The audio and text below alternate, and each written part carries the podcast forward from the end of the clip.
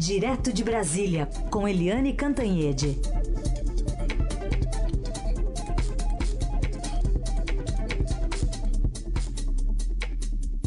Oi, Eliane, bom dia.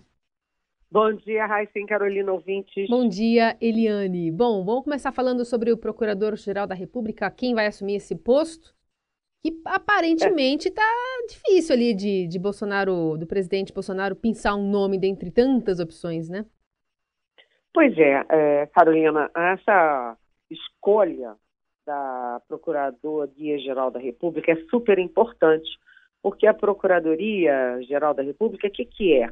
É um Ministério Público né, que cuida especificamente da, dos assuntos, dos temas que têm a ver com o Supremo Tribunal Federal, com o STJ e com a, a Justiça Eleitoral, o TSE. Então é super importante, cuida de todos os temas envolvendo quem tem foro privilegiado. E o presidente Jair Bolsonaro, ele está cheio de dedos. Primeiro porque ele quer alguém conservador como ele, nos costumes, nas ideias, nas crenças, etc. Né? Ele lembra que ele queria alguém terrivelmente evangélico para o Supremo Tribunal Federal, para a próxima vaga no Supremo. E aí a coisa está difícil, porque além de tudo isso, além desse perfil, o presidente está numa investida enorme para livrar os próprios filhos de qualquer tipo de possibilidade de investigação. Né? Então, o presidente está investindo é, contra o COAF, já jogou o COAF lá no Banco Central, ele está tentando mudar superintendente da Receita Federal no Rio de Janeiro, já teve queda do segundo homem da Receita Federal em Brasília é, depois dessa investida e há uma rebelião interna na Receita. Ele também criou atritos com a Polícia Federal, porque tentou botar a mão ali na escolha do novo superintendente é, da Polícia Federal no Rio de Janeiro, onde é a base dele, a base do Flávio Bolsonaro, a base do Carlos Bolsonaro, enfim. E agora o PGR ele está cheio de dedos. É, ele não tinha nenhum compromisso em, em, escolher alguém da lista tríplice escolhida pela é, categoria. É, o pessoal ligado à Lava Jato do miolo da Lava Jato, até aceita bem um quarto nome, que é o Lauro Cardoso, que é o subprocurador Lauro Cardoso, que se encontrou essa semana com o Bolsonaro, mas não tem nome e agora fica todo mundo pensando já em uma expectativa de que o presidente vai esticar isso até setembro, quando vence o prazo da Raquel Dodge, a atual procuradora. Mas por que tudo isso? Porque o presidente quer alguém que seja submisso a ele. E é muito difícil encontrar isso, porque depois, na hora de ser candidato, eles falam tudo que o presidente quer. Mas depois que viram procurador, aí, é, aí a coisa é mais aí é coisa diferente, porque aí entra a pressão da sociedade, a pressão da categoria, enfim. É, o presidente, eu acho que está tendo muita dificuldade em encontrar alguém que seja tudo igualzinho a ele, né? Que seja assim a imagem e semelhança dele e que além de tudo dê garantias de que ele e a família não vão ter sobressaltos.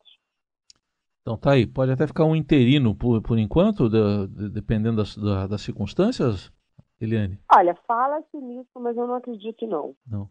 Eu acho que a, até a última hora é, ele indica alguém. Indica alguém e é aquilo, né?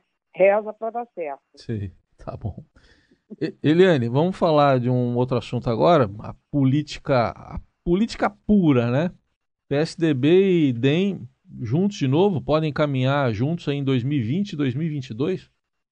Olha, ontem teve um PADD é, em Brasília, porque o João Dória, que é assim considerado, apontado como um pré-candidato à presidência em 2022, foi a Brasília com o Alexandre Frota, o novo tucano, né? Ele botou o Frota é, debaixo do braço, debaixo das asas e foi para Brasília e o Frota era um homem do é, Jair Bolsonaro, era um homem do PS, como é que é, PSL, e aí foi expulso e foi para o PSDB. E aí chegou em Brasília, Quem ficou andando para lá e para cá? O Dória pelo PSDB e o Rodrigo Maia é, pelo DEM. Os dois são personagens em ascensão na política, né? E os dois declararam que PSDB e DEM vão andar juntos, vão caminhar juntos já na eleição é, do ano que vem para as prefeituras e que vão andar juntos também para a eleição presidencial em 2022. O que, que significa isso? Significa manter aquela velha aliança dos tucanos com o DEM, que vem desde a época de PSL, em 1994, quando Marco Maciel foi vice do presidente Fernando Henrique Cardoso. E mais, ele, desculpa, estou gripada com esse frio de São Paulo. Mas, enfim, é, tem uma coisa importante nisso, que esse movimento de agora, tão prematuramente, mostrar aliança, é uma forma de tentar isolar o Jair Bolsonaro na direita. Eles tentam isolar o Bolsonaro na extrema direita e tentam juntos, PSDB e DEM, o que restou do PSDB, né? Porque o PSDB está quebrando pau, mas tentar aí ocupar esse espaço de centro-direita, capturando aí os, os que estão pulando do barco do Bolsonaro. Agora é interessante é ver como, é, eu não sei, né? A impressão que dá é que essas eleições de 2022 elas estão vendo tão, tão antecipadas em relação a outras, né? Que a gente é, já acompanhou. A gente está no oitavo mês de governo, né, Eliane? A gente está falando de coisa daqui três anos ainda, né? É, o, a gente nem sabe o que, que vai acontecer com o governo Bolsonaro, pois é. né, que está tão, vamos dizer assim, eletrizante, e, e, todo mundo já se coloca. Você vê que bastou o, o Luciano Huck fazer numa palestra, um movimento, né? fora do circuito, fazer uma crítica ao Bolsonaro, o Bolsonaro já saiu com tudo, com todo o arsenal contra o Huck, ou seja, o próprio Bolsonaro, quando ele se lançou à reeleição, ele que passou a campanha inteira falando contra a reeleição, quando ele agora se lança à reeleição, ele próprio é, precipita o processo de sucessão em 2022. E não é bom, não é bom principalmente para quem está no governo, no caso, o próprio Jair Bolsonaro. Então tá aí, ainda tem a, a, municipal no ano que vem, primeiro, né? tá sendo tem, quase tem, atropelada, né? Tem essa, mas já estão colocando, acho que podemos dizer que estão colocando no caldeirão já essa eleição, né? Muito bem. Ontem o ministro da Economia Paulo Guedes falou sobre uma lista, até longa, de privatizações que seriam é, iniciadas pelo governo, é, e essa lista será divulgada hoje, com pelo menos uma confirmação já do presidente Bolsonaro, Correios está ali. Não sei se está no topo, mas está nessa pretensão de privatização de diversas estatais, Eliane. Pois é, Carolina. A, a gente tem aí o presidente Jair Bolsonaro fal falando aquelas besteiras todas. Aliás, essa semana ele está mais quieto, parece, né? Hum. Mas ele falando barbaridades, enquanto o Paulo Guedes vai tocando o principal, que é a economia. E ontem foi um dia de ganhos e perdas para o governo, porque o governo anunciou uma medida que pode ser muito importante, crédito é, imobiliário com base na inflação. A gente lembra que a inflação está bem baixinha, né? Economia fraca, inflação baixa. Então, isso vai é, reduzir, segundo o governo, até 51% das parcelas da compra da casa própria. É, aí tem um pouquinho de problema, porque a inflação está baixa, mas ela é muito volátil. Você faz o crédito com base na, na inflação e, de repente, a economia aquece, sei lá, e aí a inflação aumenta e você fica numa fria. Mas, enfim, é uma medida que para ajudar a compra de imóveis. Isso foi bom. Mas, do outro lado, o governo tomou uma, uma derrota feia no Congresso, porque o Congresso derrotou uma medida provisória que é, conferia 3,5 bilhões de reais para a Eletrobras e era um dinheiro é, muito importante para preparar a Eletrobras para a privatização. É, a, com a, esses 3,5 bi, a Eletrobras quitaria suas dívidas com as subsidiárias e ficaria mais, vamos dizer assim, tinindo para ser privatizada.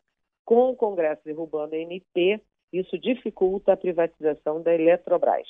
Mas hoje, segundo o ministro Paulo Guedes, que é sempre muito otimista, ele é uma pessoa leve, até uma conversa bastante é, agradável, ele anunciou que é o seguinte: é, até muita gente grande que acha que vai ficar de fora vai entrar na faca.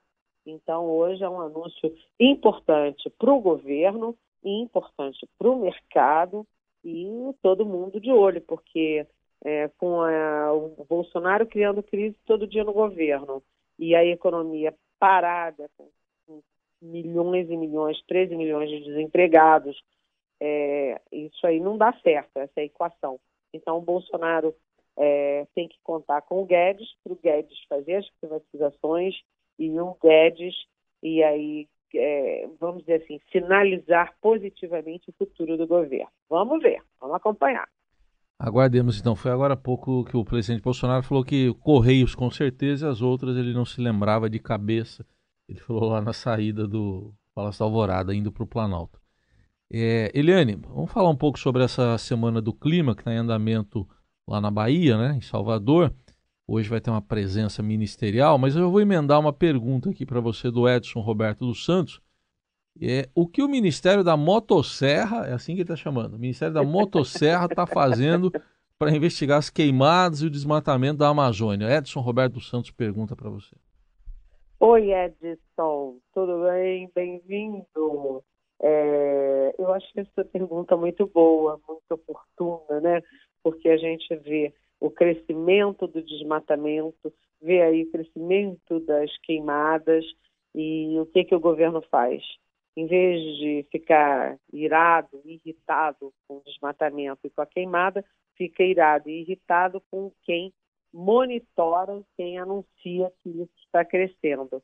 Então, é, é muito interessante isso. E aí a gente lembra que esse aumento do desmatamento ele teve um impulso esse, esse ano com o governo Bolsonaro, quando o Bolsonaro mandou descumprir a lei e disse que não era para queimar os tratores que estavam é, desmatando no meio da Amazônia. A gente sabe que a lei diz o seguinte: se tem um trator no meio da floresta desmatando ilegalmente, né, que o governo, é, o Estado brasileiro não vai gastar dinheiro para tirar aquele trator de lá e confiscar o trator. Então queima lá mesmo. A lei diz isso. Mas o presidente disse: não cumpre a lei. Os desmatadores disseram: oba, vamos fazer a festa. Né? E estão fazendo a festa. E hoje a gente, como o Heisen estava falando, a gente vai ter um momento bastante interessante, porque o ministro Ricardo Salles, do Meio Ambiente, né, ele vai se meter na cova dos leões, porque ele vai à Semana do Clima na Bahia. A gente sabe que o ministro de Meio Ambiente anda para um lado e os ambientalistas andam para o outro. Aliás, foi nessa então, essa, essa evento que ele tinha cancelado e depois voltou atrás, né? No começo é, do ano. ele cancelou, é, aí voltou atrás, e aí disse que não ia, aí vai. Enfim, ele vai para lá. E hum. eu estou doida para saber como é que vai ser a acolhida ao ministro do Meio Ambiente numa reunião de meio ambiente. Você acha que o clima não vai estar tá bom para ele? Olha, eu acho que o clima lá vai ser, não vai estar tá nada bom para ele. Vai ter nada, um pouco de nada, aquecimento nada, global naquela região da Bahia, né? É, lá na Bahia está muito quente, é. sabe, gente? Muito quente. É, ó, Eliane, o Ricardo Loureiro, ele quer saber como você avalia essa fala do vice-presidente Mourão de que ele está só cuidando do seu quadrado. Será que ele está se excluindo ou sendo excluído? Oi, Ricardo. Primeiro a gente precisa dizer que essa entrevista do vice Mourão foi no nosso Estadão, né, no nosso querido Estadão. O vice Anilton Mourão era muito falante, né? foi muito falante na campanha eleitoral, depois na própria posse, depois da posse do governo, ele também continuou muito falante, só que fazendo ali uma inflexão nas coisas que ele falava. E, e depois eu acho que a família Bolsonaro começou a se incomodar, porque ele começou a ser criticado duramente pelo Olavo de Carvalho, aquele tal guru lá da Virgínia, né? começou a ser criticado pelos filhos do presidente, e de uns tempos para cá o Hamilton Mourão está muito calado. Você me pergunta se foi por ele ou se foi pelo, pelo Bolsonaro. Eu diria que pelos dois. Os dois só aparecem juntos em solenidades. Aí aparecem juntos, trocam dois sorrisos, um cumprimento de mão, às vezes até um tapinha nas costas. Mas a relação ali, vamos convir que não é das melhores. O Hamilton Mourão está quieto, calado, mas ele certamente tem críticas à condução aí do governo. E por isso até ele não fala, porque se falar, acaba soltando as críticas que não fica bem o vice fazer, não é? Tudo bem. Tenho pergunta aqui da Silvia Soares, de Interlagos. É, ela está dizendo que o presidente Bolsonaro dá a entender que não vai indicar o filho, dependendo da votação no Senado. É a questão lá da embaixada, né? Por outro lado, Eduardo Bolsonaro diz que não foi bem isso que o pai quis dizer. E a Silvia pergunta se eles estão falando a mesma língua ou nós é que estamos entendendo errado mesmo. É, nós, Silvia, às vezes estamos entendendo tudo errado ou não estamos entendendo nada, né? O presidente da República indicar para a principal embaixada do planeta, que é o Washington, um filho dele, o, próprio filho, que tem 35 anos, acaba de fazer 35 anos, que não passou pelo Itamaraty, que não passou por nada, nunca foi embaixador, não tem conhecimento estratégico, e que alega, ah, já fritei muito hambúrguer nos Estados Unidos, já passei trinho no Menem, a gente realmente não entende, Silvia. Eu tenho dificuldade para entender isso. Mas enquanto sou eu, você, o Heisen a Carolina, tudo bem. O problema é que os senadores que vão sabatinar o novo embaixador, o futuro embaixador, os senadores também parece que não entenderam, não, porque o Estadão fez uma pesquisa entre os senadores e a gente já mostrou aqui na Rádio Eldorado que os senadores não estão muito afim de aprovar o Eduardo Bolsonaro para embaixada. Aí você me pergunta, o que está acontecendo? O Bolsonaro diz, ah, eu não vou expor o meu filho a uma derrota. Aliás, ele já expôs o filho dele né, até ao ridículo, né, indicado para Washington. Mas isso eu não vou expor uma derrota. Ou seja, eles estão esperando ter certeza se vai dar certo ou se não. Se eles não tiverem certeza de votos, é possível que o Bolsonaro retire para prevenir, evitar a derrota. Mas o Eduardo Bolsonaro está gastando muito a sola de sapato, está conversando com senadores um a um, indo lá, gabinete em gabinete, dando muita entrevista, indo para o plenário da Câmara, ele não está disposto a jogar a toalha assim fácil, não. Ou seja, no fundo, o pai Bolsonaro está morrendo de medo da derrota e o filho está é, ainda trabalhando muito pela vitória. Mas o resultado disso é incerto e pode ser muito ruim para a família inteira. Muito bem. Agora 9 horas e 28 minutos.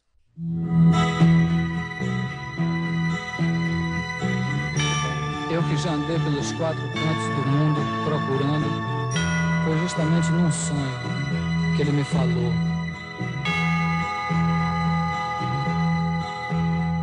Às vezes você me pergunta. A gente está ouvindo o Raul Seixas hoje ao longo de todo o jornal, Eliane, porque hoje, hoje se completam 30 anos, né, desde que ele é, saiu de cena. E a gente já vinculou diversas músicas né, com o noticiário. Então, por exemplo, quando falamos sobre Olavo de Carvalho, usamos Al Capone. É, Eu sou astrólogo, aquela parte, né? Eu sou astrólogo. Para falar da medida provisória da liberdade econômica. É melhor com a ele. gente falou sobre o carimbador maluco, né, para falar sobre burocracia. Uh, já usamos cowboy fora da lei para falar sobre aquelas emendas sobre a regulamentação da vaquejada, né, que teve lá na Câmara dos Deputados. Enfim, para demonstrar que na verdade as músicas seguem mais atuais do que nunca. Não sei se você gosta de Raul.